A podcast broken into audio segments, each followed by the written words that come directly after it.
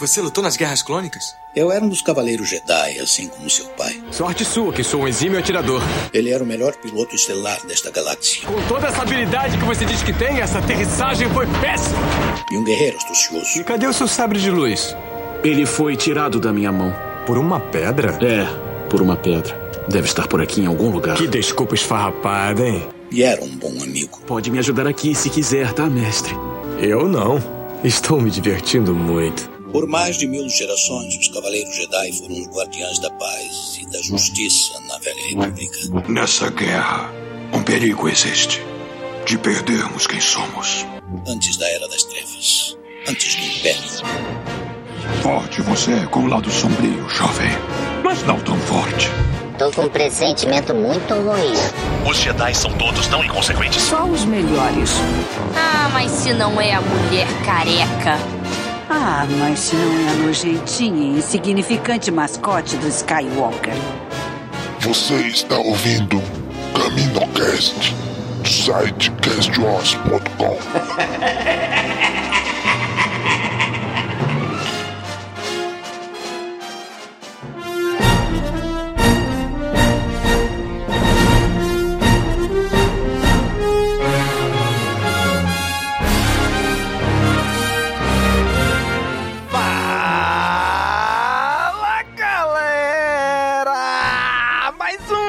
CaminoCast começando! Aqui é Domingos e hoje a gente o Tenho. E aí, Tenho? E aí, Domingos? Podia ser melhor, mas não tava muito bom. Mas também tava ruim. Não, não tava muito bom. Tava ruim, mas parece que melhorou. que porra é? Caralho, é a Dilma, é, velho? Baixou a porra? Dilma aí, velho. Meu Deus! que fantástico. Tenho? tá bom. Tá dizendo? No final do tudo, de tudo, não podia botar assim. Ou não.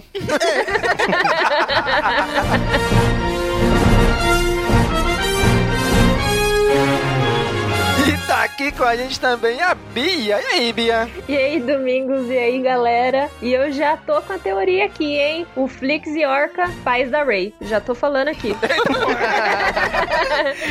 Como diz o Átila Marino, faz todo sentido biológico. É, então a, a Ray é meio gunga. Caralho, Só véi. não vê quem não quer. Eles é um dono de uma lojinha de peça, ela era escavadora. E aí, ó, ó, tá ali, Caralho. tá ali. A Ray é meio gunga, velho, coitada. Já conecta todos os filmes, olha. Já conecta o Já. Jar Jar Binks, tudo. Pronto. É um círculo, o círculo já tá fechado. The circle is now complete. Ah, que maravilhoso isso. Caraca.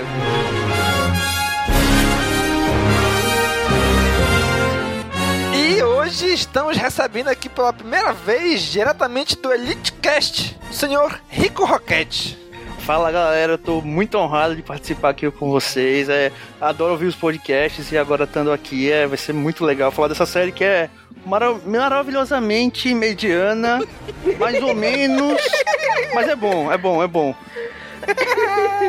Muito bem, olha aí. Seu Rico Roquete, que então, acabou de tomar o lugar do Gustavo Gobi aqui no CaminoCast. Claro, porque eu, eu, assim, eu acompanho Star Wars, ele só vê é o que agora Star Trek, né? Agora só vê Star Trek, É, filme da Marvel, começou aí. projeto novo, filme da Marvel. Esse cara tá na modinha só, ele não gosta desse aqui mais não, pô, nunca viu nada.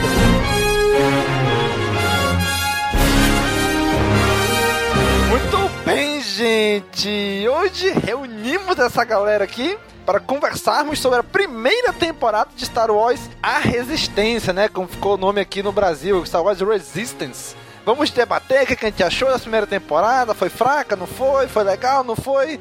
Seu Rico Roquete que conquistou este lugar aqui depois de fazer uma denúncia contra o seu Gustavo Gobi. Trabalhando aí, plantando o meu espaço, né?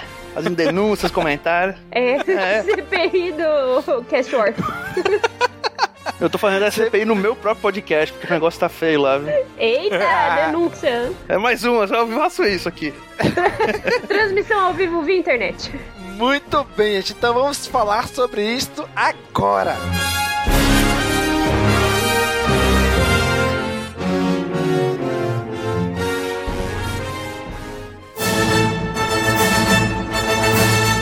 Aqui é o Paul Dameron em missão especial. Não saia daí, você está ouvindo o Camino Cast.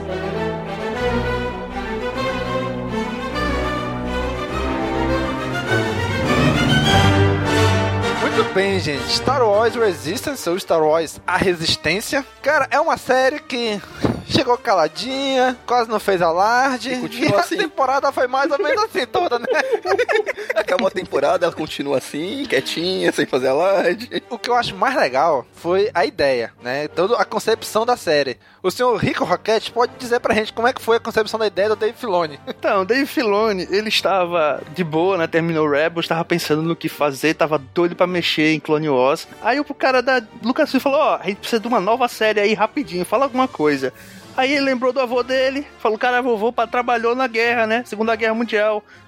voava, né? Pronto, ó, faz uma série de pilotos como Segunda Guerra. Abraço aí, pessoal. E pronto, saiu. Foi isso que ele fez. Partiu Clone Wars. É. E ainda, e o pior, sabe o que é? Ele fala ainda: não, eu fiz tipo o trabalho que o Jorge fez comigo, me deu caminho para trabalhar em Clone Wars, é isso que eu tô fazendo com eles agora. Nossa, velho, ele é muito. Ah, eu sou muito fodão, né?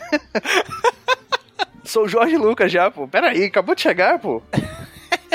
Tá certo, ele não deu o peixe, ele ensinou a pescar, não é mesmo?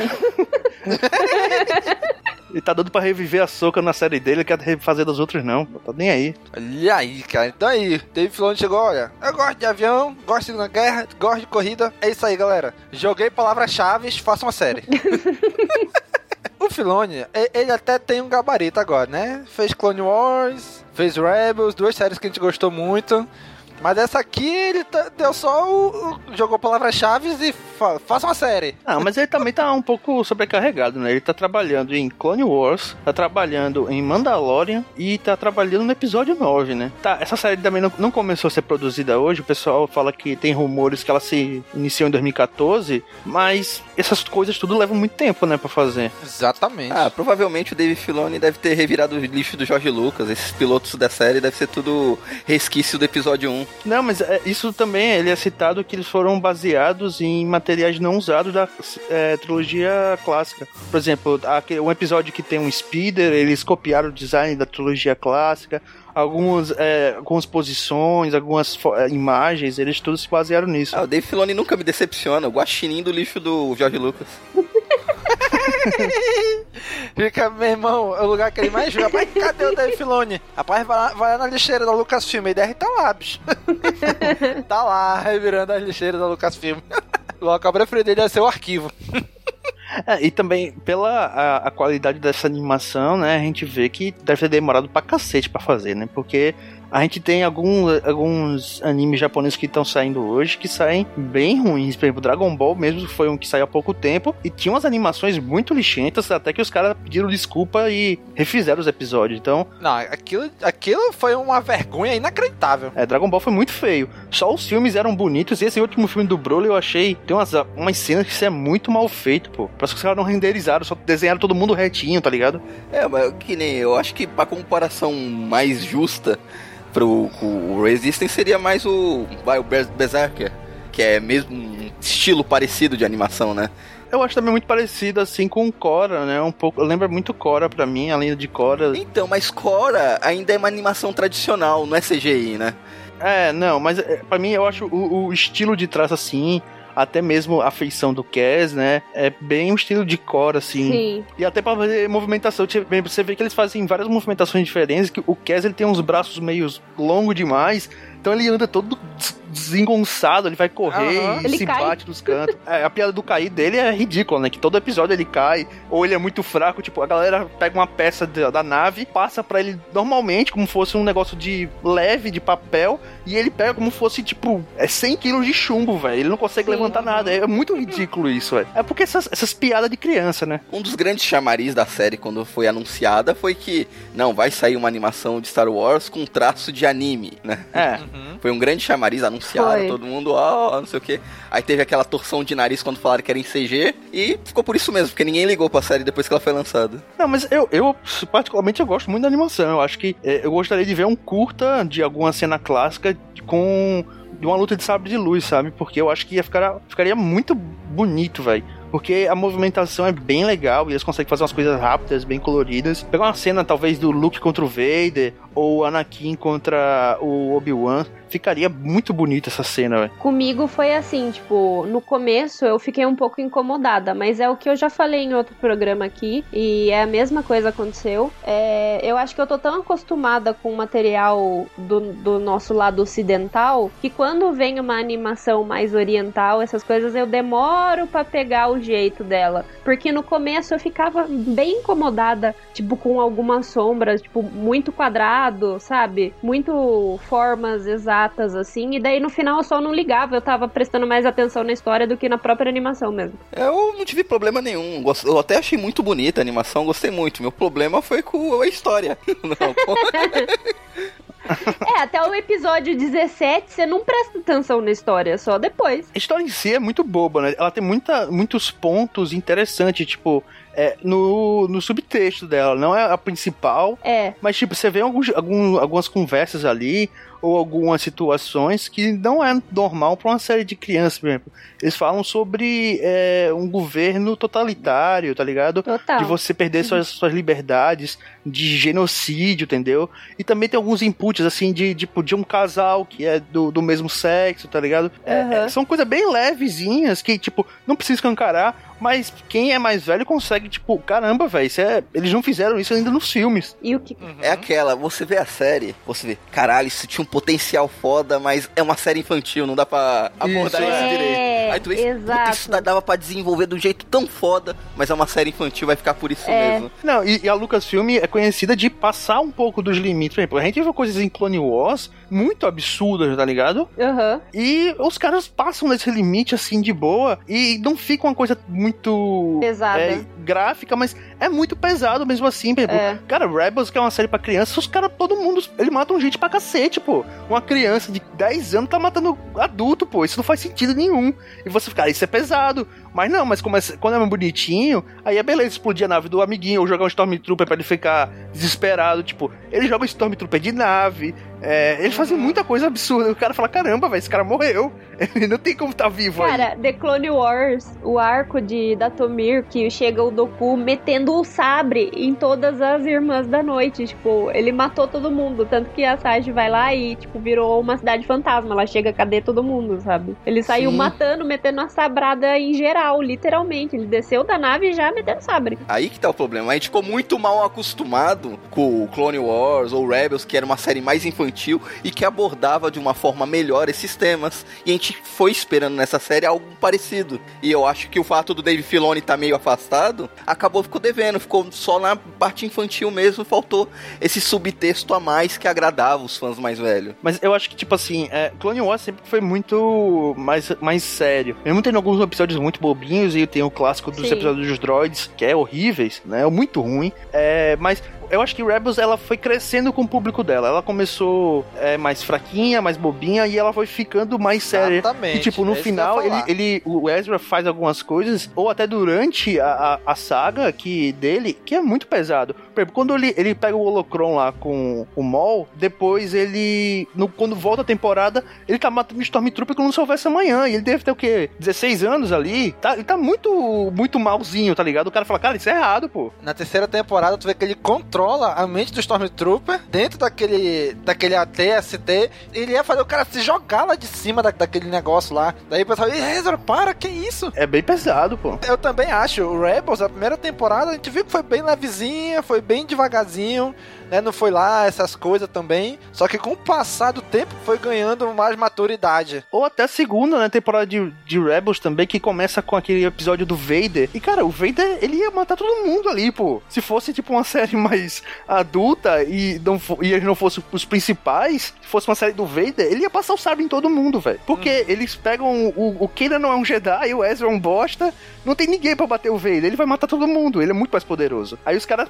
freiam um pouquinho. Sabe o também pode ser? Clone Wars, quando saiu, saiu numa época que, tipo, a gente não tava tendo tanto material. Então eles meio que sabiam que quem ia mesmo procurar assistir era uma galera que já era fã de Star Wars e já conhecia, já tinha uma certa idade, sabe? Pô, era uma Uhum. animação, beleza, mas era uma animação que alguém ia procurar assistir. Às vezes alguma criançada pegava, que, tipo, quem começou a assistir pela Cartoon e tal, pegava e assistia. Mas a maior parte, eu acho que quem buscou mesmo era já fã grande de Star Wars. E Cartoon Network não, não é um público-alvo deles, não é criança, criança É. mesmo, né? É mais É adolescente, assim. Exato, não é tipo um Discovery Kids. Disney XD é muito criancinha, velho. Muito criança mesmo. Uhum. Eu acho que as séries de Star Wars são as séries mais adultas deles. Eu acho que o Disney XD, ele, é, ele já é um pouco mais, um pouquinho mais velho do que o Disney Channel, por exemplo. O Disney Channel que Não, mas o, sim. o- acho que o Disney XD não chega nem a 15 anos, o- a idade dele. Não, acho que não. Acho que não. É muito criancinha, ainda. Tipo, é do- deve ser dos 11 até os 13, 14 anos, no máximo. Já é o início da adolescência ali. É, e depois o, o- a criança não vê, porra. O cara vai pro YouTube, ninguém vê, vê canal de desenho, não, pô. É bem isso. A gente não, mas bota uma criança frente na TV lá passar o dia inteiro assistindo. Não, mas chegando com 15 anos, o, o moleque quer fazer outras coisas, pô. Tá na Ah, internet já, sim. pô. É, é. Agora é, sim, Ele, ele né? não fica muito tempo, não. É, hoje não fica mais, não. Tem tanta coisa pro cara fazer, videogame e, internet pra cacete e tal. Pois é, principalmente o cara assiste um episódio hoje, aí assiste outro só daqui a uma semana. Aí o cara vai pro Netflix que assiste tudo uma porrada só. É. Não, e hoje, o pessoal adolescente, tem muita gente que tá muito ligada em anime, e você vê esses sites de anime só estão crescendo ultimamente, que hoje tá bem mais fácil de você ver, né? Todo mundo tem uma internet meio decente, ou até o Netflix, né? Que tá bem forte ainda. E aí também tem uma galera que só vê YouTube, velho. Os moleques só vê YouTube, velho, o dia inteiro. É o cara jogando, é o cara fazendo pegadinha, é aquelas- esse canal maluco, tá ligado? E os Sim, caras só vê isso. Pois é, cara. Mas bom, a gente já deu uma contextualizada no antes, né? Vamos entrar mais ou menos aí no, no, no plot da série, né? Bom, a série começa mais ou menos uns seis meses antes do dos eventos do episódio 7, né? Isso. E é legal que eles explicam o porquê disso, né? Que a série começou, entrou em, mais ou menos na série em produção ali em 2016, mais ou menos, né? Já tinha, diz que tem uma ideia vindo de 2014 e tal, mas deve ter começado a trabalhar em 2016. O, o de 2014 deve ter sido assim. O Dave Filoni tava na cafeteria lá da, da Lucasfilm. Ele escreveu um negócio num papel e fez um desenho. Caras falou: Porra, isso aqui vai virar série. Aí alguém guardou aquele, aquele papel e depois em 2016 falou: Ó, faz isso aqui, Filoni. Ele falou: Ah, tá certo, eu tenho que trabalhar outra coisa. Vai, toma aí, vou lá pra lá. Ele desenhou um- as naves voando e escreveu embaixo assim: Vovô. pi- piloto, corrida, vovô. Pronto, galera. Palavras-chave, a série é essa, façam aí.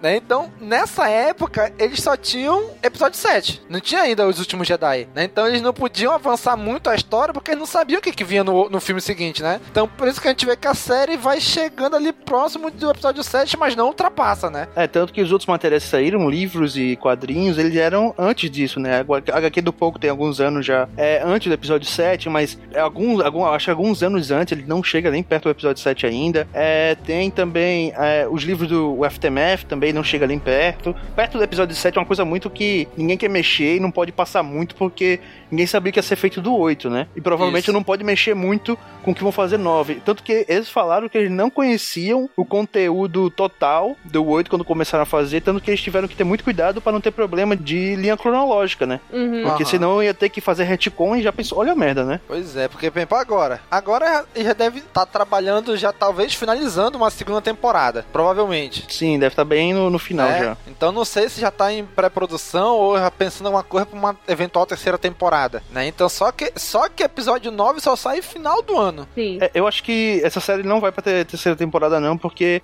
o que eu acho que vai acontecer da em Star Wars, eu acho que, tipo, depois do 9 não vai ter mais resistência, né? Ou vai ser uma coisa ou vai ser outra, né? Tipo, pra mim, ou, ou- ou a resistência vai ganhar, ou os caras da primeira ordem vão ganhar. Não vai ter uma, uma ordem tão forte Olha, ainda. Eu não quero adiantar a pauta, mas o final dessa temporada já indica que a próxima temporada não vai ter nada a ver com porra nenhuma.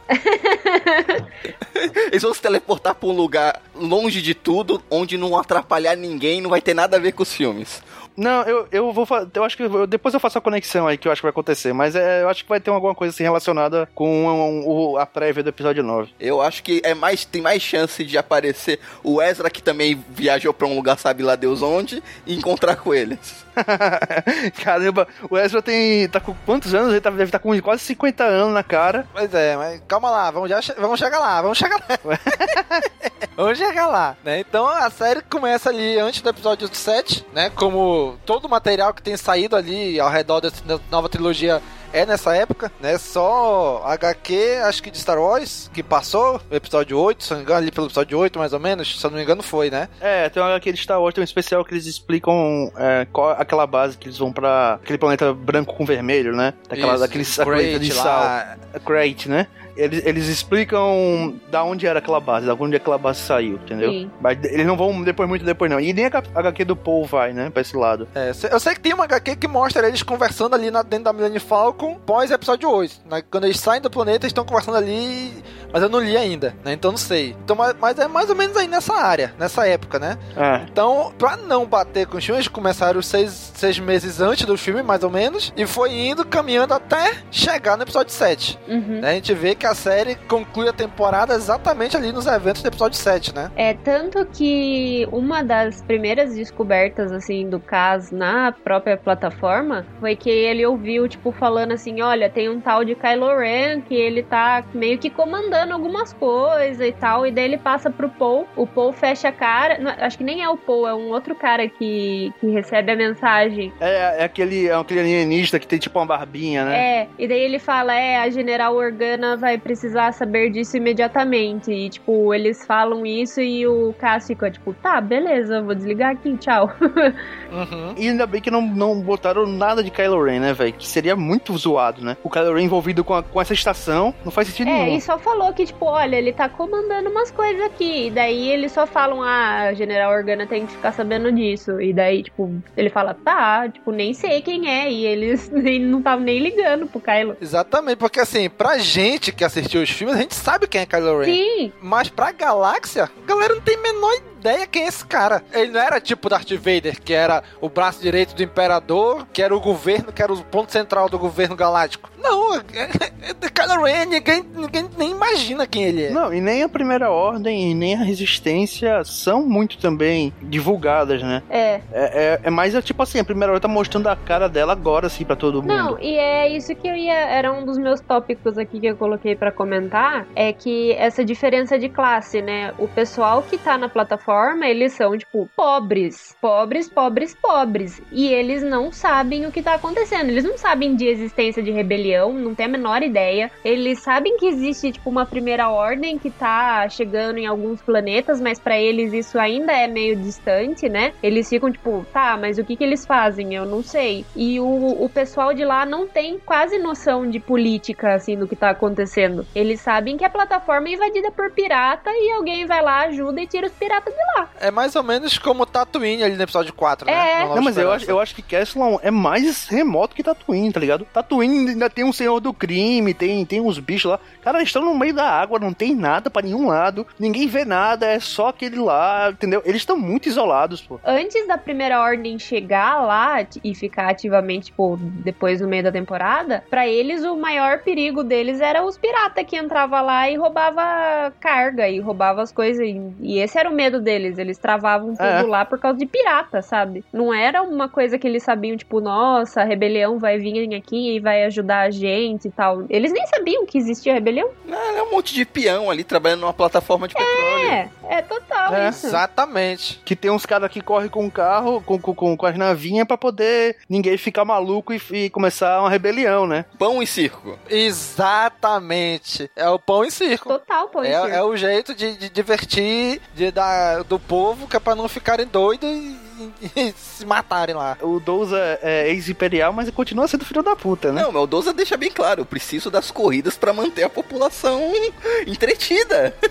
Eu sou ex-imperial tanto que eu não, não desisto disso aqui, né? Vou- vamos continuar oprimindo essa galera aí que tá de boa. E tanto que a primeira, tipo, rebelião, digamos assim, que não foi nem rebelião, era tipo uns 15 gato pingado que foram tretar com os Stormtroopers lá, era porque tinham cancelado a, a corrida. A Tipo, corrida. falaram assim, viu, cancelou a corrida por causa da primeira ordem. Daí os caras, ah, não, a primeira ordem na minha plataforma, não, não, não, não, não. Daí os caras ficaram lá, jogaram tomate nos Stormtrooper e tretaram porque eles queriam corrida. Daí o Doza falou, tá vendo? Porque eu fico fazendo corrida o tempo inteiro. En- Enquanto tava tendo toque de recolher, tava É. zoando todo mundo, dando batida, revistando, tava de boa. Mas cortou a corrida, não dá. Cortou a minha corrida, aí não. Qualquer semelhança com a realidade não é mera coincidência. Total.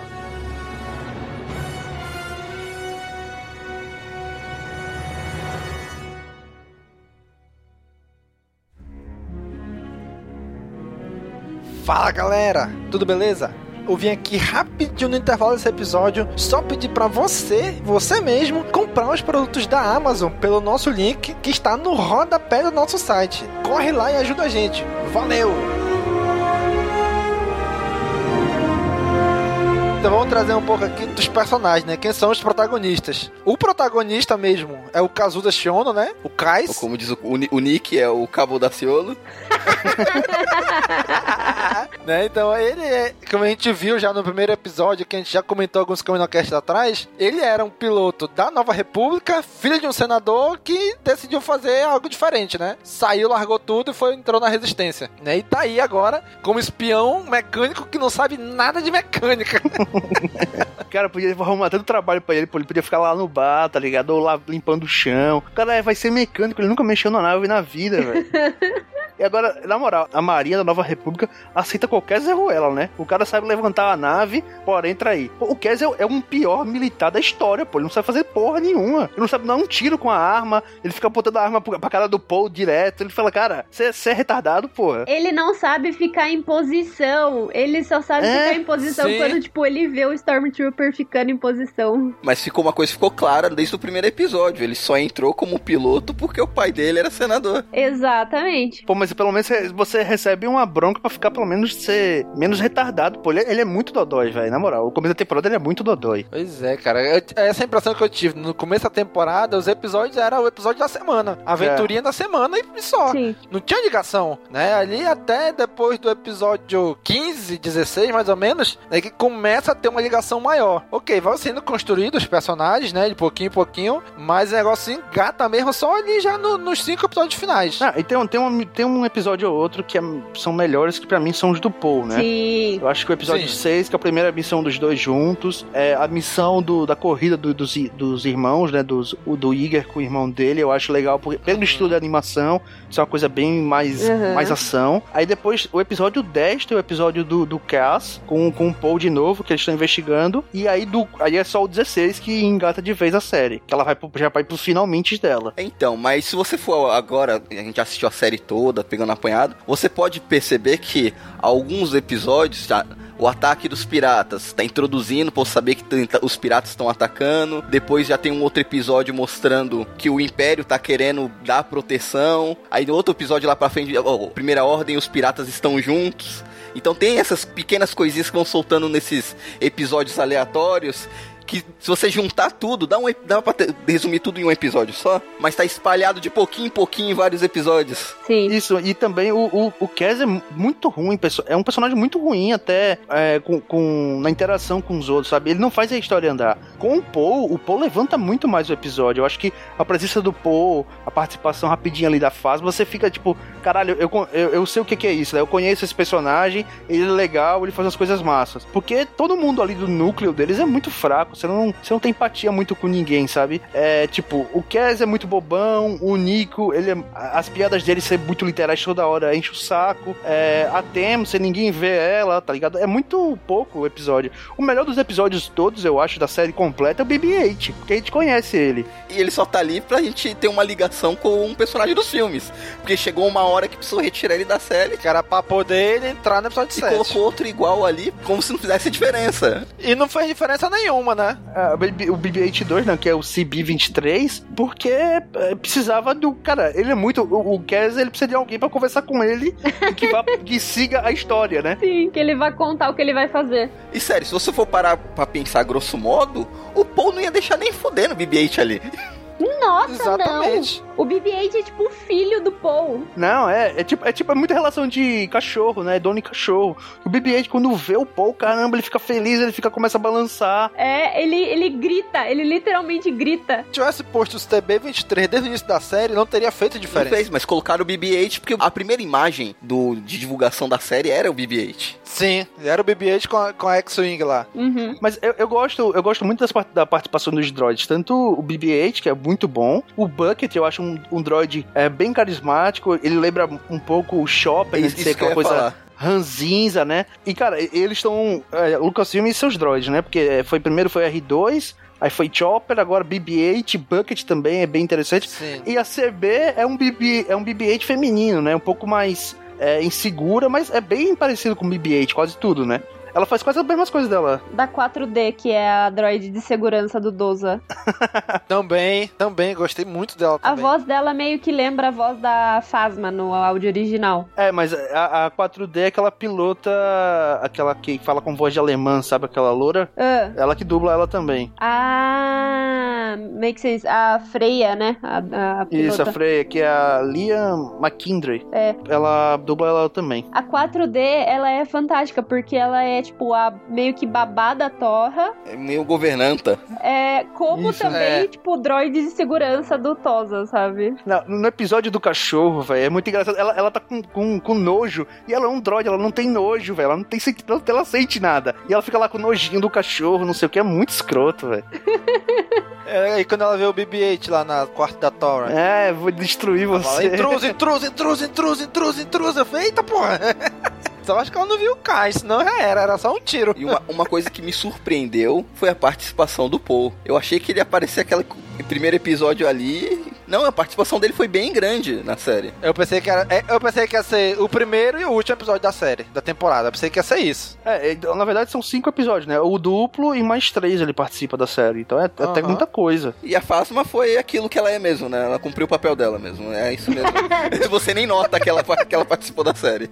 Ela aparece em três episódios, mas é tipo uma fala só. O Paul aparece em quatro, mas é. Ele co-protagoniza esses episódios, né? Eu achei maravilhoso todas as participações do Paul, porque, tipo, eu não vi a HQ dele, não, não, não li a HQ dele e tal. E pra mim, tipo, ele ficou mais facetado ainda do que dos filmes, porque nos filmes meio que, tipo, quase não aparece direito, né? Só algumas coisas assim. Sim, no set ele tá lá e dá uma hora ele some, metade do filme, e do nada ele aparece lá no, no Castelo da e Mais. daí, em Resistance, tipo, mostrou um outro lado dele que a gente não vê no filme. Aquela cena que ele fica, tipo, I hate monkeys, I hate monkeys, I hate monkeys. Daí ele para assim, Aham. I hate monkeys. Aquele episódio é muito engraçado, quando ele, ele quer parar lá, ou quer sendo atacado por dois é, ma- macacos ali, e aí ele atira pra cima e acerta em um. Aí, tipo, o bichinho fala: Caramba, velho, meu amigo, ele olha assim, sai correndo. Ele fala: Caramba, velho, eu preciso sair daqui, eu preciso ir embora. que missão horrível, né? Sim, total. É muito engraçado isso. Agora eu só tenho uma dúvida, não sei se vocês podem responder. O Don, Don Hal Gleason, ele dublou ou eles pegaram a fala dele no filme e jogaram no episódio? Não sei. Eles pegaram a fala dele, mas ele é acreditado no- nos créditos da, da- da série. tá. Mas ele só pegou a fala dele do filme, é o mesmo discurso, e eles botaram, e alinharam em cima daquele discurso dele. Ah tá, pensei que ele tinha gravado de novo é, pra animação, não. Eles só pegaram a fala do filme e jogaram igual. É, eles economizaram nessa. Ele falou: Não, eu dou uma glissa muito caro. Pega só o Paul mesmo. E até que faz sentido, né? Que é pra realmente casar com o filme, né? Como se realmente Sim. eles tivessem o acontecimento do filme e eles ali assistindo. E, cara, aquela cena é maravilhosa. Nossa, eu fiquei, tipo, por um pouquinho eu não fiquei muito, muito, muito emocionada. É, pra mim é o único episódio que eu achei realmente bom, acima da média. Agora, bicho, eu fico imaginando. A, a decepção da Gwendoline Christie, né, bicho? Chega e chama ela, olha, Gwendoline, vamos contratar você para trabalhar em Star Wars, episódio 7. Puta que pariu, tu fica ela era empolgada pra porra, na Comic Con e tudo, ela era mega empolgada, aí lança o filme. Episódio 7, ela não faz nada. Ela, ela liga pro JJ, JJ, foi isso, gente? sério, sério. Que foi que eu te fiz? Porra, tu cortou todas as minhas participações e tudo. Aí foi, não, não, o episódio 8 vai voltar, tá bom. Aí vamos lá, Ryan Johnson agora, agora eu confio nele. Aí ela vai lá e também nada. Aí ela deve ter assistido o filme assim e ele ligou, Ryan. Porra, tu, tam, tu também, bicho. Aí, não, não, não, já sei, vamos colocar ela no, na, pra dublar a Fasma na série animada que vão ter agora, Star Wars Resistance. Aí coloca ela, aí ela fala uma fala, aí ela diga, porra, Lucas vocês estão de putaria comigo, bicho. Tá nada, ela ganhou dinheiro, porra. Oxi, ganhou dinheiro. Assinou o contrato, tá de boa. Mas falaram que o livro, que não tem participação nenhuma da Gwendoline Christie, é muito bom. É muito bom, é. Aí ela vai dizer assim, porra, a única coisa da Fasma que eu não tenho participação nenhuma, que é um livro, é a única coisa boa dela? Não, vocês estão de brincadeira comigo? Porra.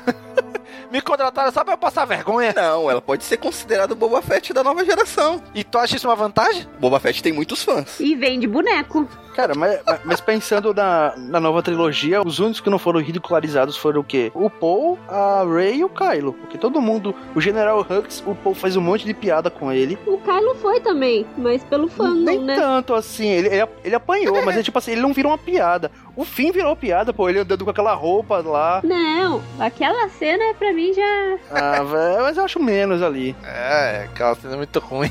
É, é ruim, eu acho ele lá, tipo, o Skype da força, né? Tipo, o escroto pra caralho, mas.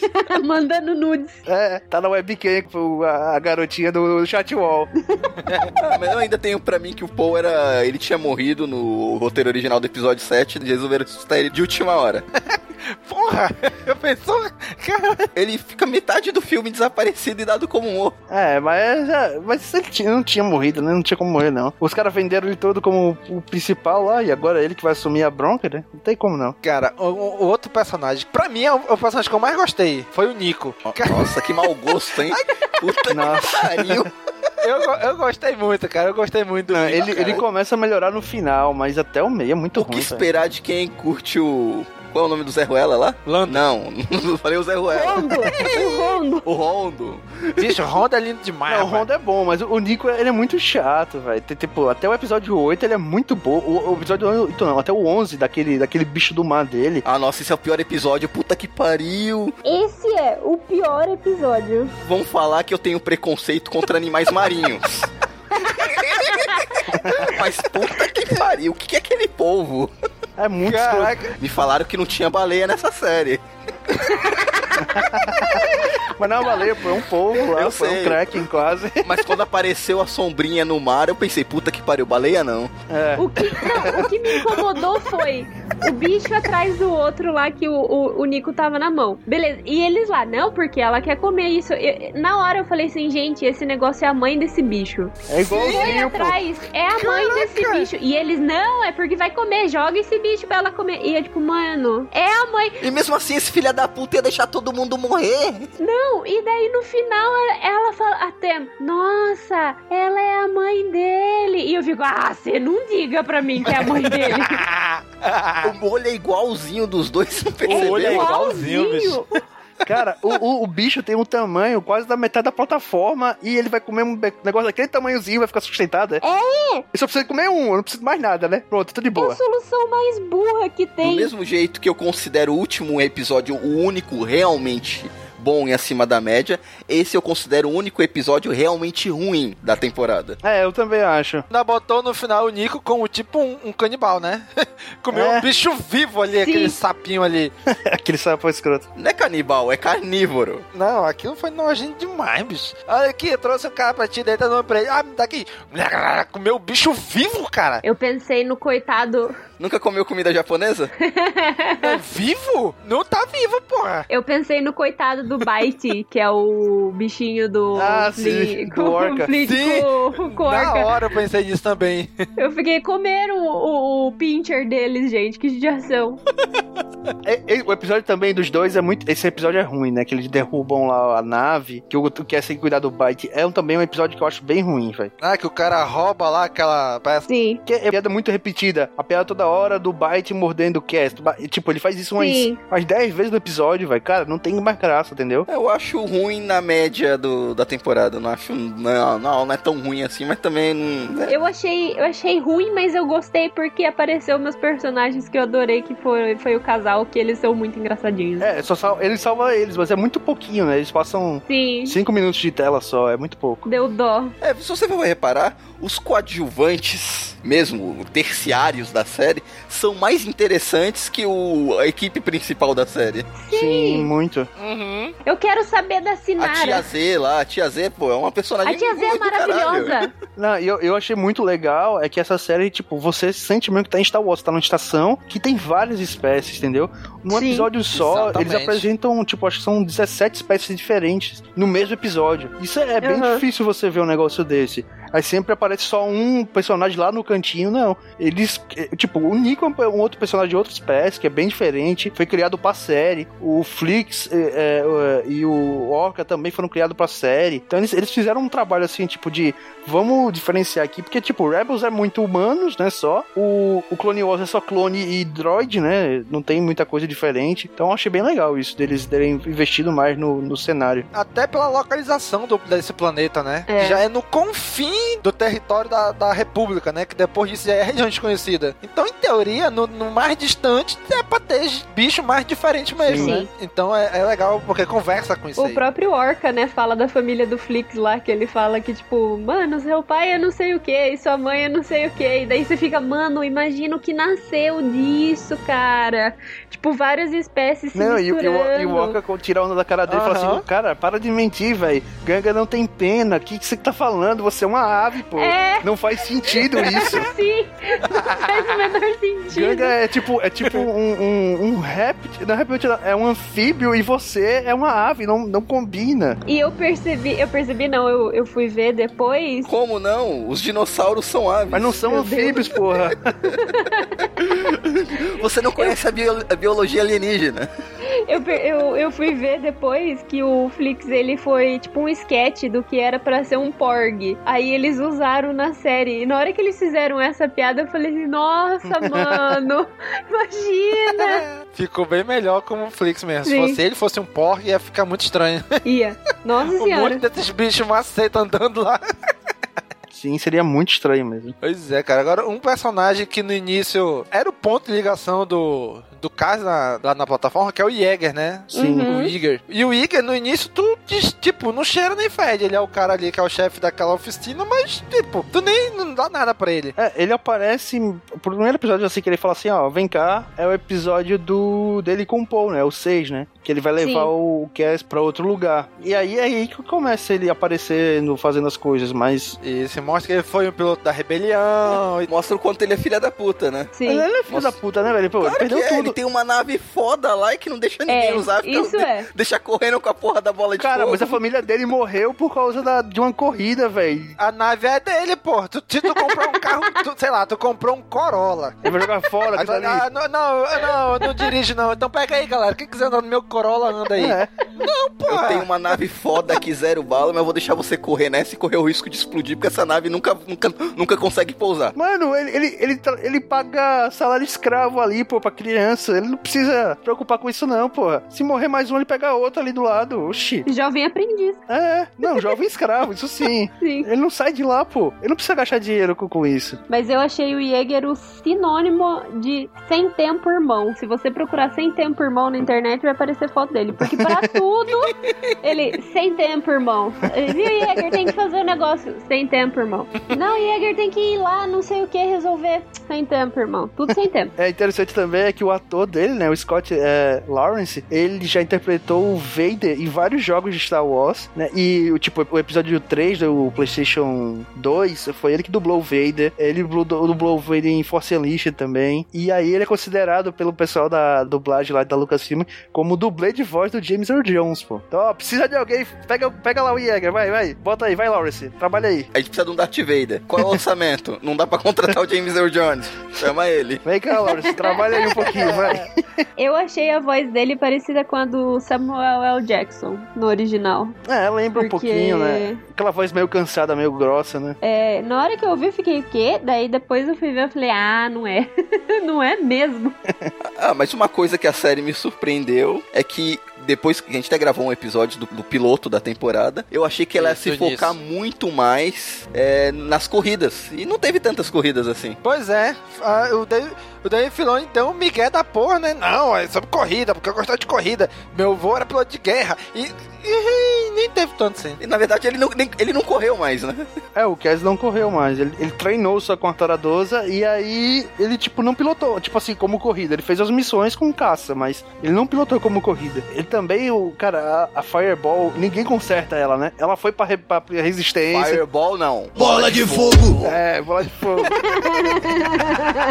cara, ela passou na mão da resistência, passou na mão da, da, da torre, passou na mão dos caras. Quem conserta a porcaria da nave, velho? A nave toda hora tá ferrada.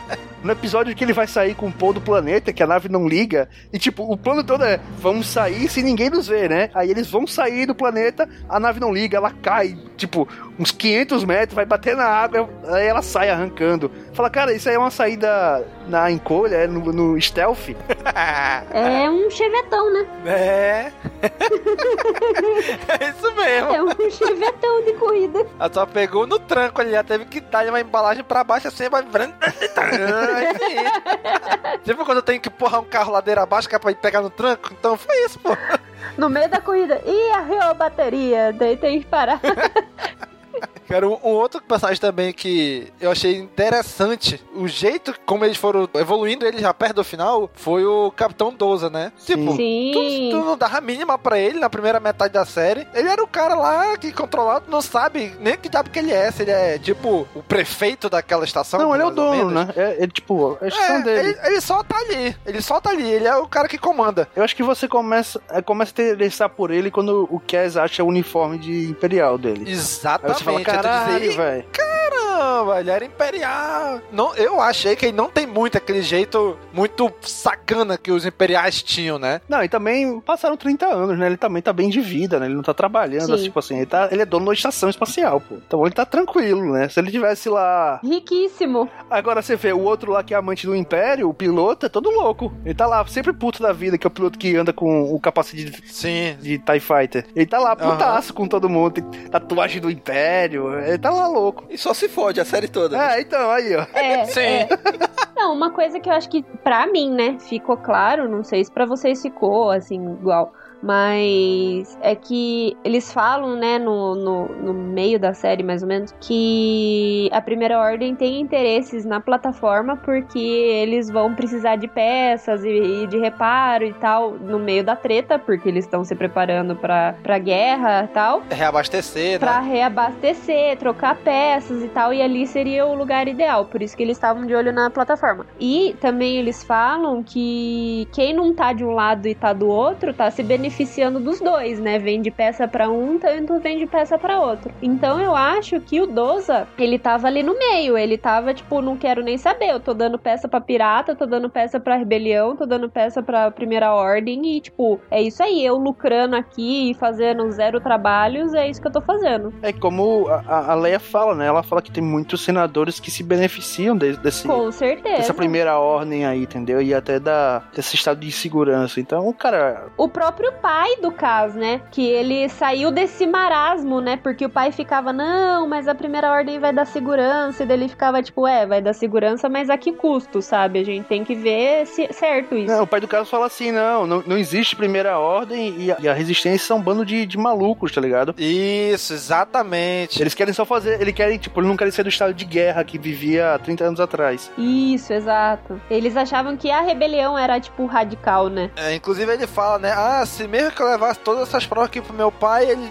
não ia ligar em nada. Ele fala num episódio lá, né? Eu tenho todas essas provas, mas só por isso pro meu pai que é senador, ele diz, não, tu tá maluco. É isso aí, acabou. É, e ele saiu desse marasmo, né? Eu não sei vocês, mas eu acho que o fato do pai do, do Kazuda não ter uma figura física, não, a gente não ter um rosto, é a morte dele, a perda do caso no final da série, é perder um pouco do, do impacto, pelo menos pra mim. Que, ah, é o, Ah, ah, meu pai não. Ah, morreu, pra minha mim família. não. Quem é o pai dele? Não, Não. não é ninguém. Não, a gente não sabe, mas ele sabe, porra. É o pai dele.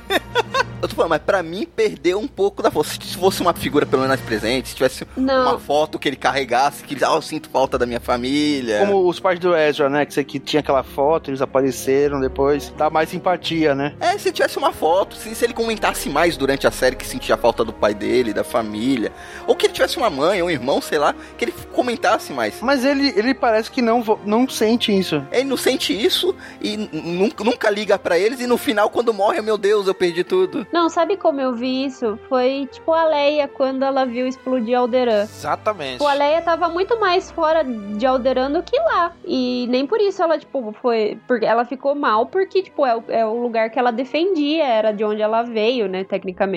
É a história dela, né? É a história dela, ela, tipo, defendia Alderan no Senado, igual o- ele foi lá, porque ele foi lá, porque ele tava lutando pela família, pelo coisa dele, não sei o que, pelo sistema. Ele tá fazendo isso mais porque, tipo, como o, o Daniel falou, o pai dele colocou ele na marinha, tá ligado? Ele não é bom nisso. E eu acho que ele tinha ali muito amigo dele, ele devia estar. Tá, beleza, esse cara tá comandando hoje aí porque o pai dele botou o dedo ali. Ele é um piloto ok, mas ele tá lá porque o pai dele botou. Então ele não devia ter muito amigo. Tanto que os caras que dão uma missão com ele abandona ele. Tipo assim, ninguém volta, ninguém liga para ele, nada. Ele some. Tipo assim, ah não, vou. É tipo, e foram, foram 21 episódios. Eu acho que dava para ter desenvolvido isso de uma forma melhor. Tipo, no, a Leia foi um filme de duas horas. Você entende isso porque tá, é uma, é, tá bem condensado. Aí são 21 episódios. Teve muitos episódios para desenvolver isso. E eu achei que foi uma coisa mal desenvolvida. Uhum. É, eles conseguiram montar os Power Rangers da primeira ordem e não conseguiram desenvolver o Cass assim, tá ligado? Com... Power Rangers da primeira ordem. Ele, tem, ele tem o prateado, tem o dourado, tem o vermelho, tem o branco, tem o preto. Tá todo mundo lá, pô. É um festival Power de cores. Rangers. Eles são muito Power Rangers ali, pô. Eu só queria ver o Trooper Verde. Vai chegar quando, quando tiver na floresta, chega o Trooper Verde. Ele só trabalha na floresta, não pode sair de lá. Uma coisa, tire minha dúvida, isso eu anotei aqui pra tirar dúvidas. É, o Pyre, nessa série, ele é superior a Phasma ou ele é inferior a Phasma? Eu acho que é inferior. Eu acho que é inferior. Tem o cargo de, cap de comandante, capitão acima de comandante. Tanto que tem horas que ele fala assim: olha, se eu contar isso pra Phasma, se a Phasma souber, se a Phasma ficar, rapaz, não quero ser tu não. Que tá... Tipo, ele tá falando isso como se fosse, ah, vou te contar, eu vou contar, vou fuscar pra minha chefe, hein? Verdade, verdade. Que é a tua chefa também. É mais, é, é mais ou menos isso que ele faz, né? E o interessante também é que o pessoal da Marinha da Primeira Ordem também é, tipo, tem menos comando que o pessoal de campo, porque aquele trooper vermelho, ele é major, mas quem manda uhum. lá nele é o comandante e a capitã, tá ligado? Eles têm, tipo, mais autoridade em cima dele. Se ele falar assim, ó, vai pilotar tua, tua, tua navezinha aí, não enche meu saco. Ó, e esse trooper vermelho para mim foi uma decepção, que no primeiro episódio Sim. colocaram toda uma banca nele. Foi um migué do caramba em cima dele. Ah, é o trooper vermelho que ninguém acerta, que não sei o que, e tal, que o cara é bom demais, que só eu que acertei ele uma vez. Não, mas o, o, o Paul fala, ele é bom, mas eu sou melhor. Ele fala isso no primeiro episódio. Fala, esse cara é bom, mas eu sou melhor que ele, entendeu? Ele fica lá bancando fodão, pô. É mesmo assim, cara. Foi no primeiro episódio. Não, esse cara é bom é, demais, parece... só eu que acertei ele. E não sei o que. Aí depois tu assim, porra, esse cara vai ser o antagonista da série, né? Apareceu mais umas duas, três vezes e morreu. É, o, o antagonista maior é o Pyre mesmo, né? Ele... Isso, o antagonista maior ali é o Pyre. A Phasma tá ali, mas não tá, né? E aquela, é e aquela comandante lá do. aquela agente do, da inteligência da primeira ordem também aparece nos 45 do segundo tempo, entra e vai embora, né? Faz nada. Só leva a TEM embora, né? Só tá ali, só pode desenvolver a TEM depois de mais da, de, de três quartos da temporada. Que é aí que eles começaram a desenvolver ela. Chegou no finalzinho, ah, a gente tem essa personagem aqui, a gente precisa desenvolver ela. A gente lá não tem uma, um pano de fundo ainda. Inclusive, botar essa mulher parece muito com ela, eu achei, fisicamente. Né? É negra que nem ela. O tipo de cabelo é parecido. Eu falei, é, será que vai ter tipo uma ligação ali de parentesco e tal? Eu acho que o fato dela ter se aproximado foi disso pra criar aquela empatia, pra ver se ela se espelhava. Sim, não, pode é, ser. Eu, eu já estive numa posição como você, hoje eu tenho um cargo bom na primeira ordem. Tentar o recrutamento, né? Sim. Exatamente. Parece que só aí que lembraram da TEM, né? É. Ela tem umas pequenas interações ali com a Sinara, ela ajuda Sim. um pouquinho a desenvolver a Sinara, mas só. É, ela tem uma participação ridícula, né? Daquele episódio que eles derrubam aquele trooper, né?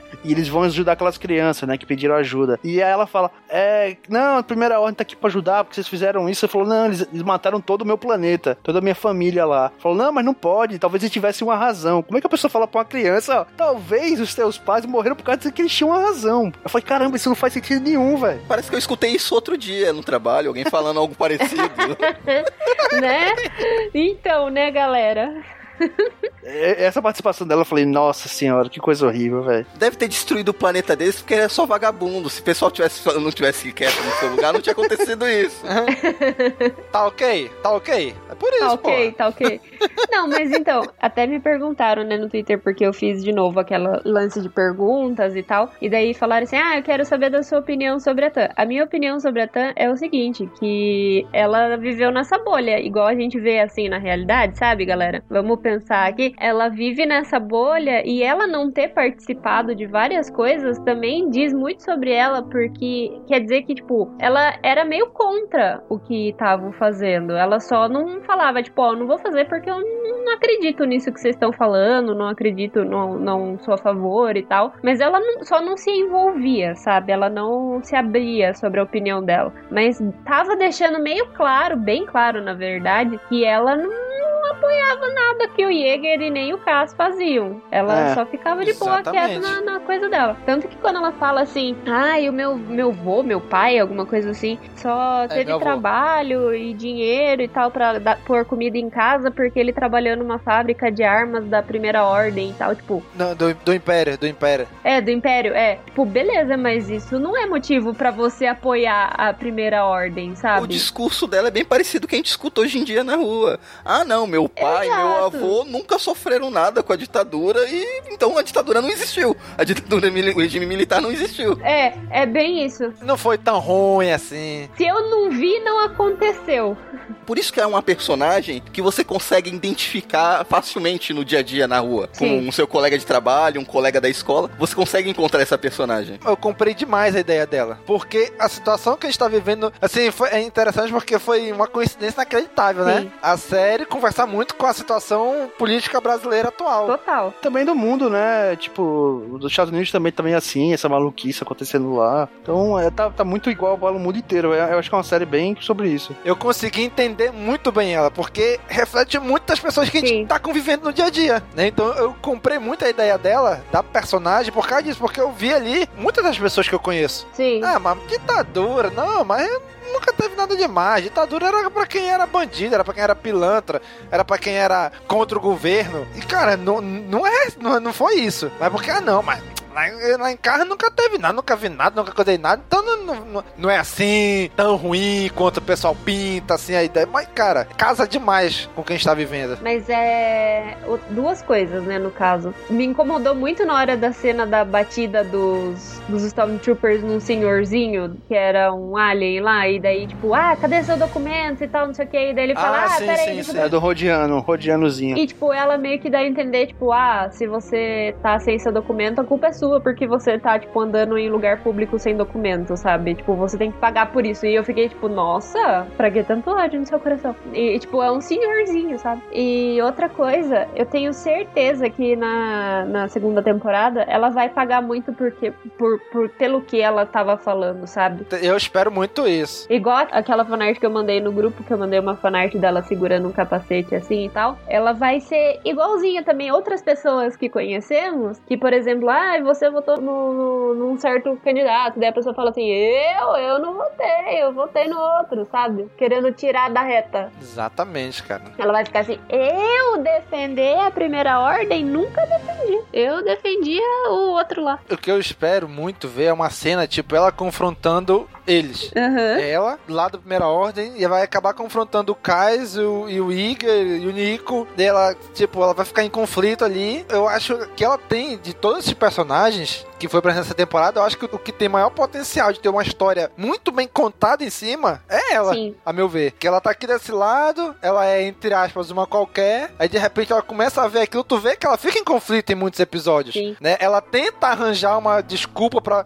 Ah, vocês mataram teu pai, é, porque deve ter um motivo. Sim. Ah, se eles estão abordando aquele cara, ah, tem que ter uma explicação. Sim. E no final, a mulher, obviamente, trabalhou muito bem as palavras pra jogar ela contra os amigos dela, né? E se tu olhar com o olhar dela, faz total sentido. Ela foi enganada todo esse tempo por eles. Não, e, e outras duas coisas, assim, só pra eu finalizar o meu, meu argumento sobre a Tan. Ela foi oferecida, tipo, condições. Ela foi falar assim: ó, você vai ter segurança, você vai ter, tipo, uma alimentação melhor, você vai ter isso, vai ter aquilo, que ela foi coagida. A outra é que foi a própria legenda da fanart que eu mandei pra vocês, que ela tava meio que falando assim, tipo, ó, ela sempre quis ser pilota e foi oferecido a ela pra ela ter essa posição de pilota na primeira ordem e estudar e aprender sobre isso. Só que ela foi e ficou sem os amigos dela, ela perdeu o que era a família dela, tipo, a que custo, sabe? Ela foi ser uma pilota reconhecida e tal por uma capitã, não é capitã, é qual que é a posição da mulher lá? Ela é um agente de inteligência. Agente Tyranny. sobre, tipo, uma agente e tal, mas, tipo, a que custo isso foi? Porque a primeira ordem sempre vai ter um custo pra eles. Você não dá nada de graça. Eles, eu acho que eles vão usar já o artifício que eles apresentaram na primeira temporada, né? Que eles falam que os Stormtroopers sofrem lavagem cerebral ali pra poder não pensar muito no que eles fazem. Então provavelmente ela vai sofrer isso, aí ela vai parecer muito poderosa na primeira vez que ela apareceu na segunda temporada, e aí ela vai quebrando essa coisa que ela foi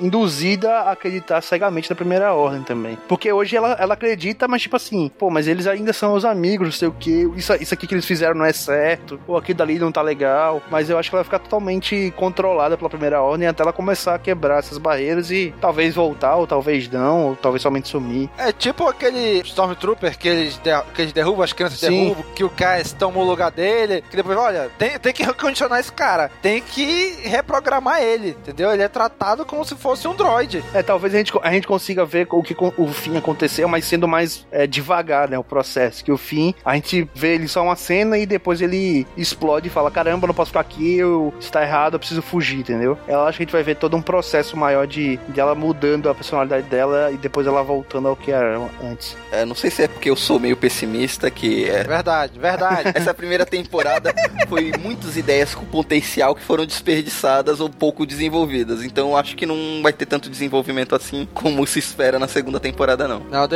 vai quebrar a cara, tu vai quebrar a cara, Daniel. Espero.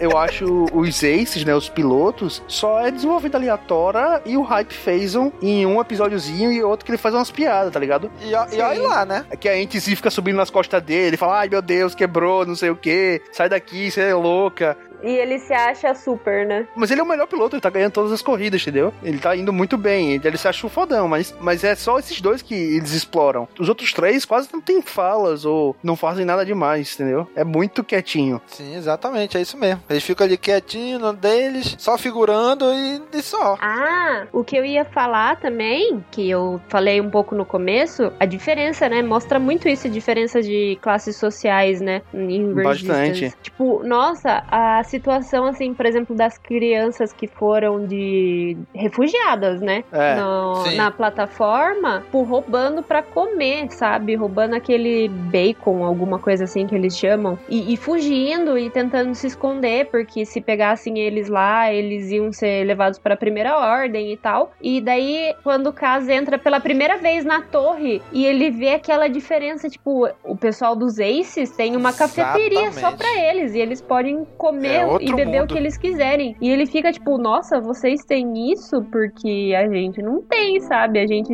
quando tem dinheiro pra comprar comida, é muito. Cara, aquelas crianças, a primeira ordem autorizou no final do episódio a matar elas. Olha que loucura, velho.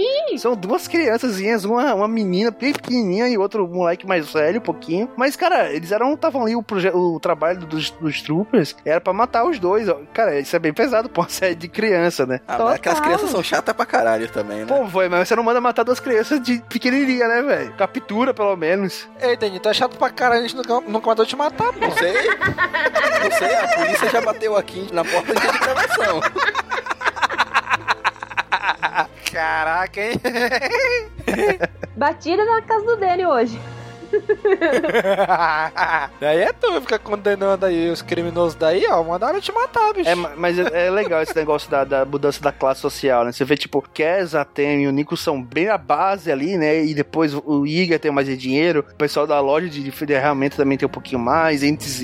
E depois você vê os Aces e o Doza, né? O Doza vive Sim. do me- melhor luxo, cheio de segurança, nem chega na gentalha, né? A filha dele com, com videogame e vários jogos e um quarto dela, né? Sim, o quarto dela tem um monte de coisa de tipo assim, da, da saga Star Wars, é bem engraçado, né? Tipo, tem um Ewok lá, tem a, a, uma Leia, o Bush, tá ligado? Quando ela tava caçadora de recompensa. Tem um monte de be- besteirinha e ela fica jogando videogame do dia inteiro. Ela, tipo, o- ela pilota porque ela acha tudo um saco, né? Ele acha chato pra caramba já. E a gente percebe também, no- bem no final, quando eles descobrem quem o Kaz é, né? Que falam assim, ah, que ele é rico, o pai dele é um senador lá em Rosian Prime e tal. E daí, tipo, o pessoal fica, como assim ele é rico, sabe? Ele veio pra cá ser mecânico? Tipo, como isso é possível? Ele largou de ser rico? Pô, como ele largou de ser rico? É bem absurda a mudança pra ele, né? Ele tá lá de É. boa e beleza, agora eu vou dormir num lugar ruim, vou trabalhar de madrugada, levantar peso e, tipo, mostra como ele é almofadinha, né? Ele não consegue levantar nada, que ele é fraco demais. Exatamente, exatamente. Isso é bem representado na série, né? Sim, É o cara que tava ali, que sempre talvez tenha tido as empregadas, os empregados que cuidavam dele, faziam as coisas pra ele, e ele não consegue carregar um negocinho que a Tem pega de boa, com uma mão. Aí dá pra ele, ele "Ui!"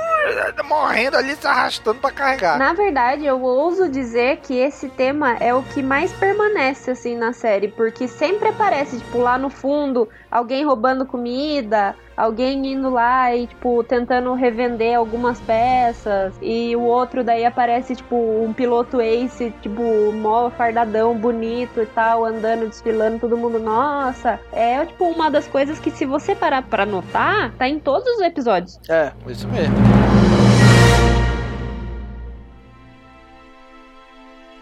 Senhor, se você for comprar algum produto de Star Wars, compre pelo nosso link. Rápido que os Jedi estão chegando. Então, já que a gente já tá aqui, já conversamos bastante sobre a temporada, o que, que a gente pode esperar? Tentar fazer umas previsões para a segunda temporada, né? Talvez a TEM volte, como a gente já falou, como oficial e tendo que quebrar. Sinara. A Sinara tá com eles, né? Os Sim, piratas foram sim. com eles, né? Tá todo mundo Exatamente. junto. Não, eu tô falando, tipo, a Sinara, não que ela largue a vida de pirata, mas dela começar a ajudar mais, sabe? Mais ativamente o, o caso e tal. Fazer parte da patotinha. É, exato. E ela tem uma participação forte ali nesse arco com a TEM. É, eu acho também. Mas eu acho que a próxima temporada vai ter a participação da, da Massa. Já foi bem. Tá bem claro isso pra mim. Eles, eles comentaram várias vezes, umas duas, três vezes sobre o planeta dela, né? É, ele fala quando. A tia Z foge pra lá. É, quando o Cass leva.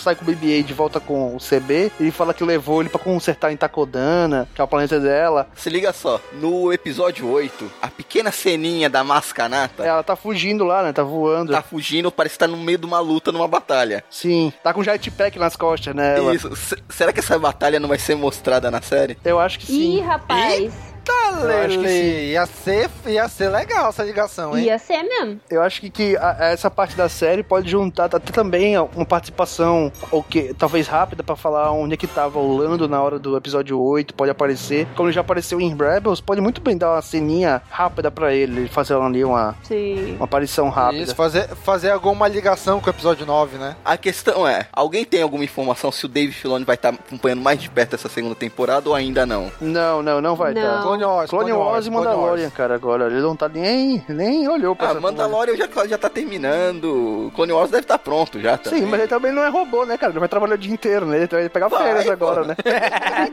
ele terminou tudo e vai pegar uma férias, né, velho? Ele vai ter férias por agora só. Ele vai deixar o chapéu dele trabalhando. O chapéu dele já criou vida também, né? De tanto que. Então, porque assim como a, a primeira tem, é um, tem um potencial absurdo essa segunda temporada, o que eles podem abordar. Mas eles podem fugir de tudo isso e fazer o feijão com arroz e sair uma um, mais uma temporada bem água com açúcar, que nem foi essa primeira. Por exemplo, eu acho que o, o cargo do Paul vai ser substituído pelo Damas, porque o Paul vai estar no meio da treta do episódio 8 ele não pode ajudar o Cass, né? É, eu acho que a ligação com o episódio 8 vai ser a mínima possível. Eu acho que a única ligação possível acho, é com essa com a mascanata. Quando a Leia fala que ela chamou alguns amigos, entendeu? Que ela tinha o contato dela, eu chamei a resistência, a, o, o, o- as nossas conexões, e ninguém aparece. Eu acho que ele faz parte desse grupo, talvez. Caraca, ele- eles podem captar esse sinal, né? E por, e por algum motivo não conseguir ir. E eles não vão, eles vão pra outro lugar, do, outro buraco da galáxia. Que eles nem sabem onde vão parar, entendeu? É, porque o, o Nico ele colocou o negócio lá e colocou errado, né? É, que eles, eles iam pra Dakar, né? Que é o planeta da resistência. Só que a gente sabe que ali eles já estão ali no finalzinho do 7 do episódio 8, onde vai ser atacado lá pela primeira ordem. Então Exato. eles não podiam ir pra lá. Aí Nico, ah, gente, eu ia botar pra lá, mas não coloquei todas as coordenadas, já pra algum outro lugar que eu não sei onde é. Que pode ser no meio de uma estrela, né?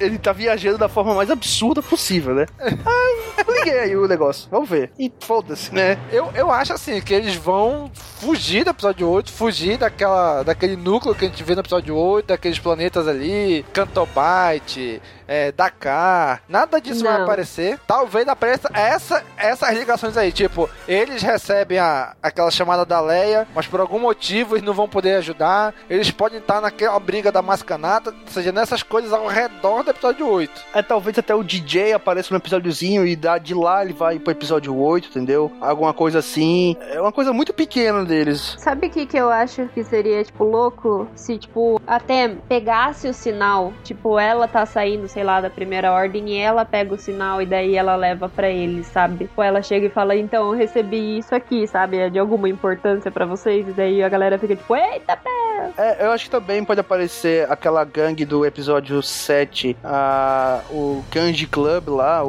o- ele tá vivo. a- Ah, sim, é verdade. Nossa, sim. Apareceu uma gangue, né, que foi o, o Cliver, né, do Kanji Club. Isso. E talvez apareçam os outros. Ah, como o Dave Filoni não vai estar acompanhando de perto, então acho que dificilmente vai aparecer o Ezra e a Ahsoka. Não, não vai, não vai, não vai. Não, não, chega. É. Se o Dave Filoni tivesse, tenho certeza que ele ia dar um jeito de enfiar a Ahsoka nisso aí.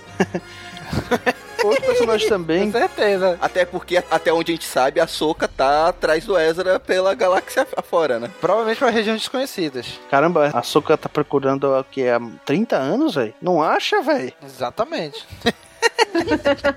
Ah, Cara, amiga, passa pra frente, velho. Já era, sabia? Desencalha, filha. Vai ficar 30 anos atrás do Ezra. Ela morreu, voltou, morreu de novo, voltou de novo, tá lá atrás do cara, 30 anos. Cara, pelo amor de Deus, vai viver sua vida, sabe? É, o Ezra já deve ter constituído uma família lá com as baleias. Ficou ele e o, e o, e o Troll lá abraçadinhos. Depois o Troll foi embora, deixou ele sozinho. Como diz até o Bill Kenobi, sabe? Deu uma, uma saída dali uma hora, pelo amor de Deus. Eu acho que também pode ter uma ligação com o final do Battlefront 2, né? Um modo campanha que a, a filha da Aiden Versio vai. encontra ali com a resistência, né? E ela e a Leia fala: Ó, você vai pra lá que eu preciso de ajuda. Vai procurar um pessoal lá num canto. E ela some. Então pode também, talvez, mencionar ela ou até aparecer a personagem, já que é personagem de jogo, né? Não faz diferença aparecer um personagem lá no meio do nada. Uhum. Olha só o que eu pensei agora. A Leia manda aquele pedido de socorro no episódio 8. Ninguém aparece pra ajudar. Tipo, eles chegaram, eles receberam o pedido, talvez a TEM recebeu, mostrou, olha aqui que eu achei. Vamos lá. Só que, tipo, eles têm alguma treta no meio do caminho que não deixa eles irem lá. E quando eles chegam em Crate, a galera já foi embora na Falcon. Ou então, eles chegam em Crate e vê a Falcon saindo, entrando pro hiperespaço. Sei lá, alguma coisa assim, entendeu? E aí seria legal. Ou até encontrando, tipo, o final, tipo, a resistência tá saindo do planeta, né? Tá indo embora de novo. Eles chegam lá, com aquela banheira Exatamente. deles falando, eita porra, e agora? A gente tem seis,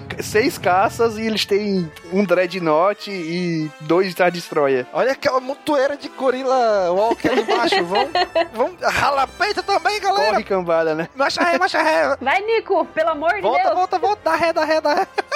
pois é, né? Então, então, por isso poderia ser legal essa ligação, É, né? eu acho também que seria bom. É que, tipo, a, a Falcon sai pro lado e eles chegam. Ih, galera, deu ruim.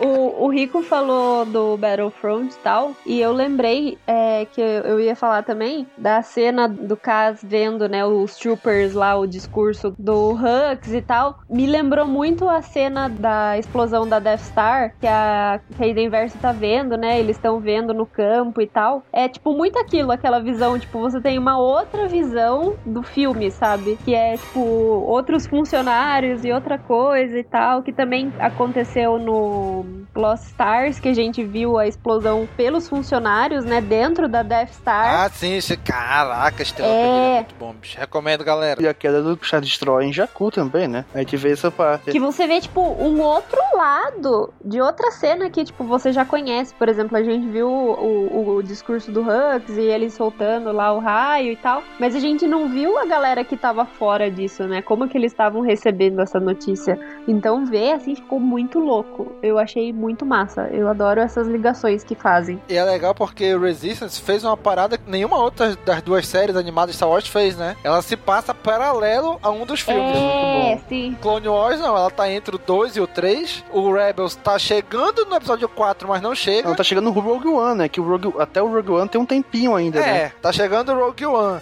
Mas aqui, o Resistance, ele tá paralelo ao episódio 7. A gente vê uma cena do episódio 7 lá, que, né, que é esse discurso do Hux. Sim. Isso é muito legal. Eu gosto dessas paradas. Por isso que eu gosto muito, gostei muito de Estrelas Perdidas, né? Que tu passa pela trilogia clássica todinha de novo, mas por outro ângulo, por outra visão. Isso que eu gostei muito do livro. E o Resistance tem isso. Só faltou o povo falar com todas as letras. Eu só vim buscar o BB-8 que eu tô indo para o episódio 8. Episódio 7. 7. 7, isso. Errou! Errou!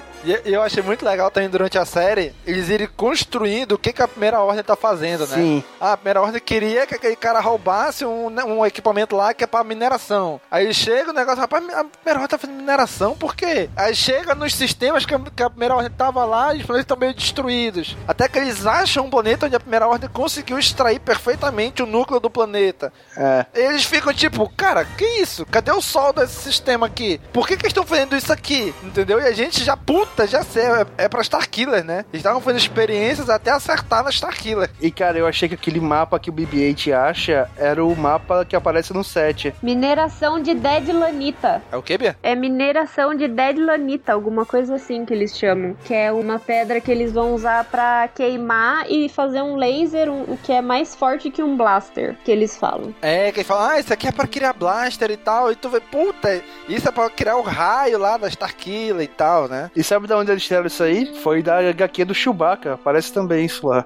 Olha que maravilhoso.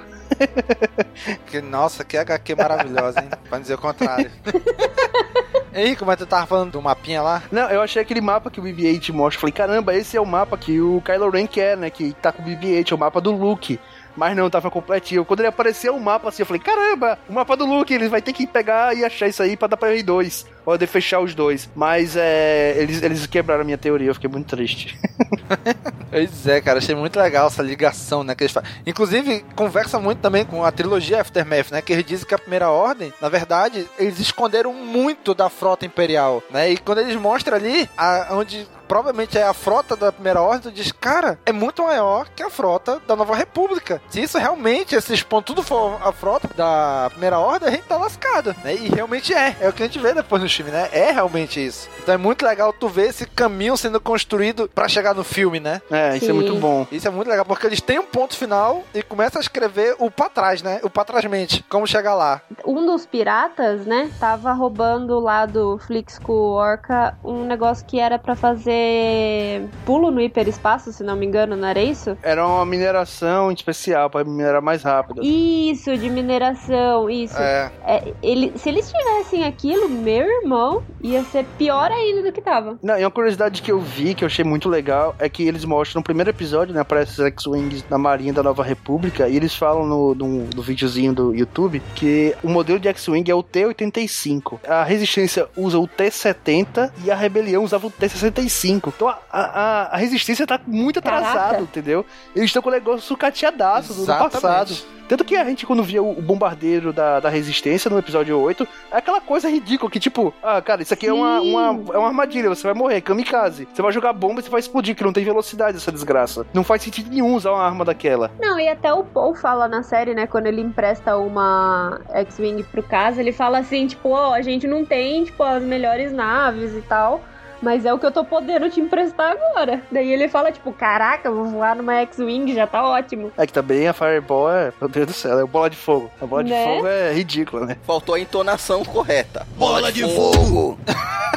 A única coisa que eu queria falar é que como os droids bolinhas são muito mais úteis, né, velho? Caramba, Total. exatamente. Os, eles, eles nadam, eles jogam negócio, eles jogam corda, eles seguram gente, eles fazem muita coisa, pô. Eles são muito melhores que o modelo R2, velho. Tipo assim, de versátil. Então vamos lá, chegando já no final do nosso episódio, vamos lá para dar as notas e considerações finais para a primeira temporada de Star Wars A Resistência. Bia, relembre para os nossos amigos ouvintes nosso sistema de notas, Bia. Nós temos Youngling, Padawan, Cavaleiro Jedi, Mestre Jedi e Alto Mestre Jedi. Muito bem, então vamos lá. Daniel, comece com suas considerações finais e nota para a primeira temporada de Star Wars Resistance. Não, vamos lá. É, a série é da melhor forma possível resumindo. Ela era a, série, a, famosa série Lulu Santos. Não vou dizer que foi ruim, mas também não foi tão bom assim.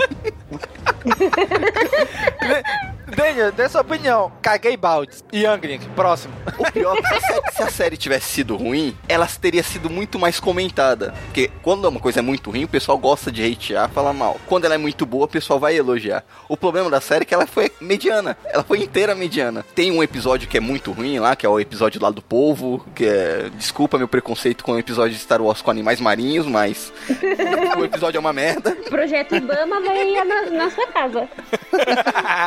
e o último episódio que é um episódio acima da média. Tirando isso, os episódios é tudo episódios a palavra que ninguém gosta, mas são episódios medíocres, são episódios medianos. Não são bons, mas também não são ruins. Então a série toda é uma série morna. Ele não é, não é um episódio dos droids de, de Clone Wars, né? Que é aquela coisa É, horrível. não chega a ser um episódio de droids. né? Aquele episódio não faz diferença. Você assiste, é, não é ruim o suficiente pra você desligar e parar na metade, mas também não é um episódio excelente que tu vai ficar vidrado na cadeira e vai querer comentar depois e conversar com os outros. É um ótimo passatempo. E você vê várias ideias, várias coisas que tinham muito potencial pra desenvolver histórias muito fodas que é uma pincelada básica e fica naquilo mesmo. Mas eu entendo que essa série é pra um público mais infantil. Eu não sou o público-alvo dessa série. A- apesar que eu não era o público-alvo de Rebels, eu também não era o público-alvo de Clone Wars. E foi séries que eu consegui aproveitar muito mais. Uhum. Não dá pra mim dar uma nota maior que Padawan. É aquele Padawan Ahsoka. É aquele Padawan que, pô, já podia ser Cavaleiro Jedi, mas ainda tá como Padawan. Ela tem um potencial absurdo pra ter uma se- segunda temporada foda, mas eu acho que vai ficar na mesma mesmice, vai continuar nesses episódios medianos que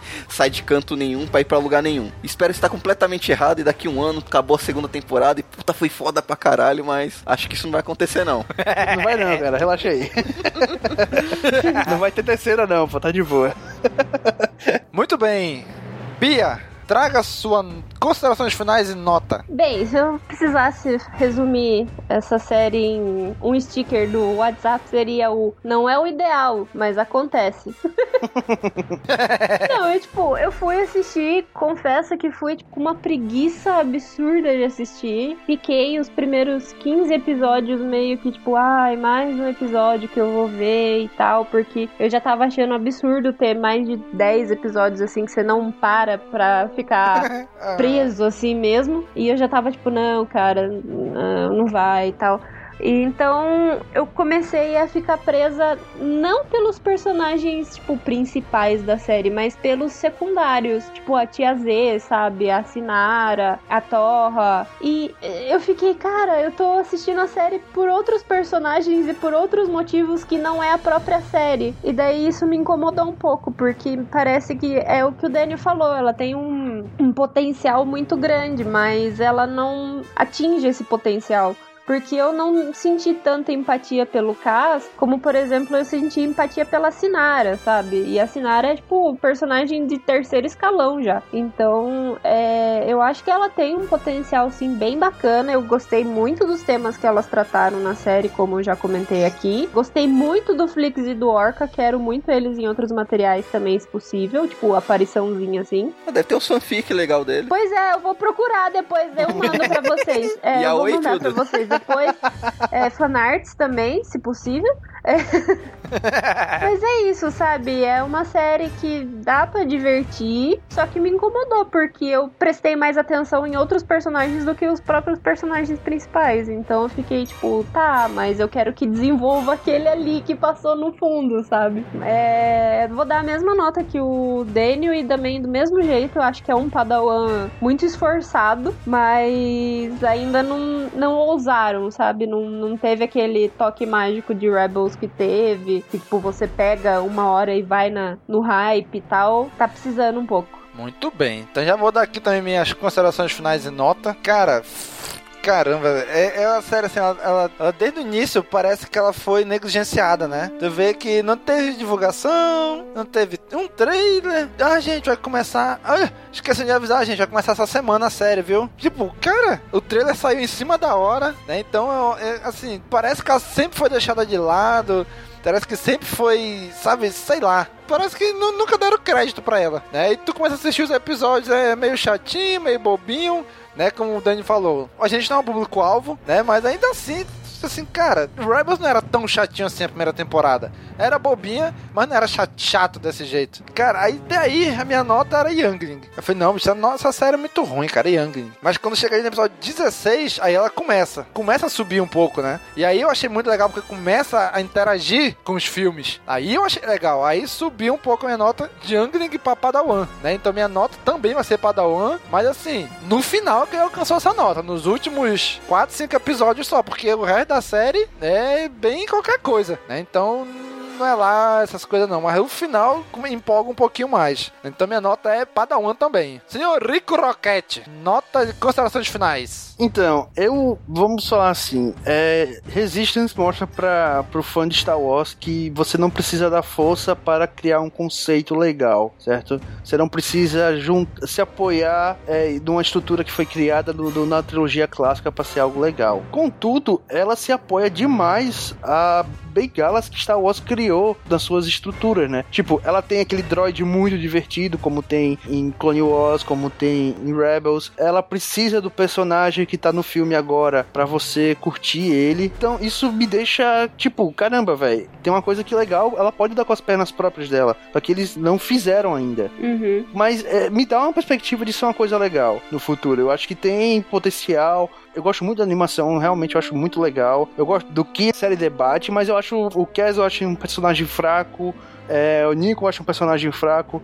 O Iger mostra uma coisa legal ali, que tipo, ele é um, um, cara que sofreu muito, mesmo lutando na. vencendo uma guerra, ele perdeu muita coisa, então ele não tem nada pra, pelo que lutar. Então, é, é, te, o Iger eu acho mais interessante nesse começo de temporada, mas não vai muito pra frente. Depois você vê assim, cara, é, o melhor da, da série é o Poe e o BB-8, entendeu? E isso deixa um pouco frustrado para mim. Eu queria ter visto mais corridas, eu queria ter visto mais coisas com, com as naves, que eu comecei a gostar de Star Wars por causa disso, e eu acho muito legal explorar. Mas você não vê muita coisa e ele se apoia muito à, à nova trilogia. Então eu também eu dou um Padawan. Eu pensei em dar um Padawan Obi-Wan Kenobi do episódio 1, mas aí seria muito bom. Então ele é um Padawan, é Anakin antes do episódio 2, que ele ainda era ser, você legal, mas você faz muita merda. muito bem, gente. Então, pra gente finalizar aqui, a Bia jogou lá no Twitter, né, Bia? Umas perguntas pra galera, quem quisesse falar alguma coisa. O que, que a galera comentou aí? Eu perguntei lá no Twitter, no meu Twitter pessoal, né? É, que é Queen Underline Ventures. Eu sempre jogo umas perguntas lá de Star Wars pro pessoal. Eu falei que a gente ia gravar sobre Resistance e perguntei o que o pessoal achou, né? Quem assistiu e tal. E o Vicente, que sempre comenta as coisas de Star Wars com a gente no Twitter, que o arroba dele é Vicente G Pinto, ele disse disse que ele gostou muito, apesar do tom bem infantil, bem mais infantil que Rebels, né? E ele também, assim como a gente, achou que o final da temporada é muito bom pro que, tipo, a série passou no inteiro. Ela, o final da série foi melhor do que o resto, né? É, você tem essa impressão dela ser muito bom o final, porque ele é muito ruim o meio, entendeu?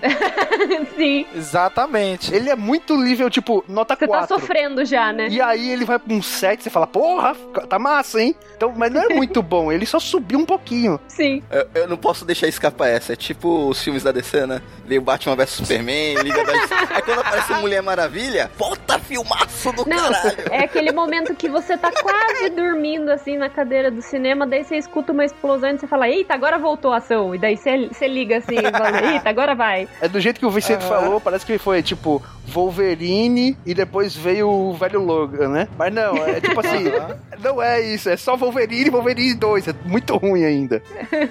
e o, o Marcelo, né? O nosso querido amigo Marcelo da Cruz. O arroba dele é Marcelo da Cruz. Isso, o Marcelo Skywalker, né? Marcelo até pediu para participar do podcast. O Domingos não deixou, o Domingos vetou ele. Foi censurado. É. Perdeu a vaga para mim, é só um convidado. o Marcelo comentou que ele gostou médio apesar do tom bem mais infantil também que Rebels, né? Ele deu basicamente o mesmo comentário que Vicente. É, o final da temporada ele achou bom, ele só achou isso da série, que a série é bem infantil e o final também é bom. Ele falou que é a mesma coisa que o Vicente, mas com alguma alteração na opinião. Tá certo. Resumindo os comentários, assista os, os, dois primeiros episódios e os três últimos. Os quatro últimos, melhor. Os quatro, os quatro é. últimos, pronto. Marcelo mandou um beijão para o Domingos, chama eu para o CaminoCast. Beijão de volta, meu amor. Pronto. Olha o suborno aí, ó. A corrupção aí. É isso, Bia? É isso. Pelo menos são esses os comentários. Tem da Kedna também. A Kedna sempre comenta nas coisas de Star Wars e ela sempre posta. E agora é arroba Monsieur Kenobi no, no Twitter. Excelente. Chique, chique. E ela é quem queria saber os meus comentários sobre a Tam, que ela tinha perguntado antes. Muito bem, gente. Então, queremos agradecer a você, querido amigo ouvinte, que nos acompanhou até aqui. Se você não assistiu a temporada, beleza. Soube da, da história aqui com a gente. Já sabe, né? Do episódio 16 em diante pode assistir que tá de boa. né? Então, muito obrigado por acompanhar a gente, por ouvir esse nosso papo muito louco até aqui. Já sabe, né? Curte, comenta, compartilha, divulga nas redes sociais. Senhor Rico Roquete, faça um jabá aí do seu podcast. Então, eu tô todo. toda semana não, porque a gente é meio vagabundo, né? Mas a gente tá aí no, no feed do Cast Wars e também no feed do Elite Cast, né? O Ecast, que a gente fala sobre o joguinho mais divertido de cartas de todos os tempos, que é Star Wars Destiny. Então, se você gosta de Star Wars e você gosta de card game, dá um, uma moral pro Destiny. A gente tá recebendo material novo aí, vamos, muita coisa para falar, pouco dinheiro para comprar as coisas, então a gente tá sofrendo um pouco. Só que vai lá, a gente fala algumas besteiras, aí o Gob, é um papinho rápido e vocês vão pelo menos se divertir. Vai rir das merdas que eu falo lá. Isso aí, muito bem, gente. Então, o Elitecast você encontra aqui mesmo no Cast Wars, né? Tem aí no Spotify, iTunes, todos os agregadores aí, você joga lá que você vai achar. timeelite.com.br, entra lá. Exatamente. Então, pessoal, muito obrigado, um abraço e até a próxima. Falou, pessoal. Abraço. Escutem Fame Wars.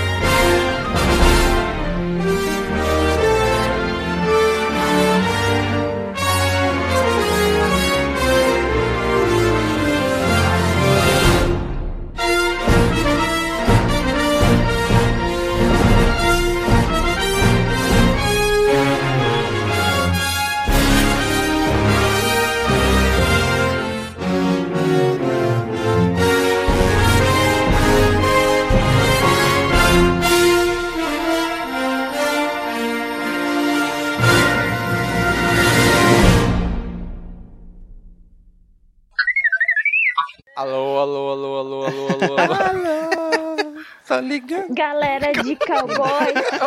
Eu autocompletei na minha cabeça também. Isso vai pro podcast do extra, eu quero ouvir, rapaz. Ah, que maravilhoso. Para os nossos amigos ouvintes, nosso sistema de notas, Bia. Se eu lembrasse, tava bom. Lembra? Toda gravação é a mesma dificuldade. Youngling, Padawan, Cavaleiro Jedi, Mestre Jedi e Alto Mestre Peraí, Jedi. deixa eu escrever aqui, senão eu não lembro. Vamos lá, uma estrela é Youngling. É Youngling, tá. Padawan. Não precisa falar Padawan. todas que não vai ser mais que Cavaleiro Jedi, não. É, então, eu vou parar no Padawan mesmo. Ah, então tem que falar tudo, pô. Cavaleiro, mestre. E Alto Mestre. Eu, eu acho desnecessário falar que existe Alto Mestre Jedi pra essa série.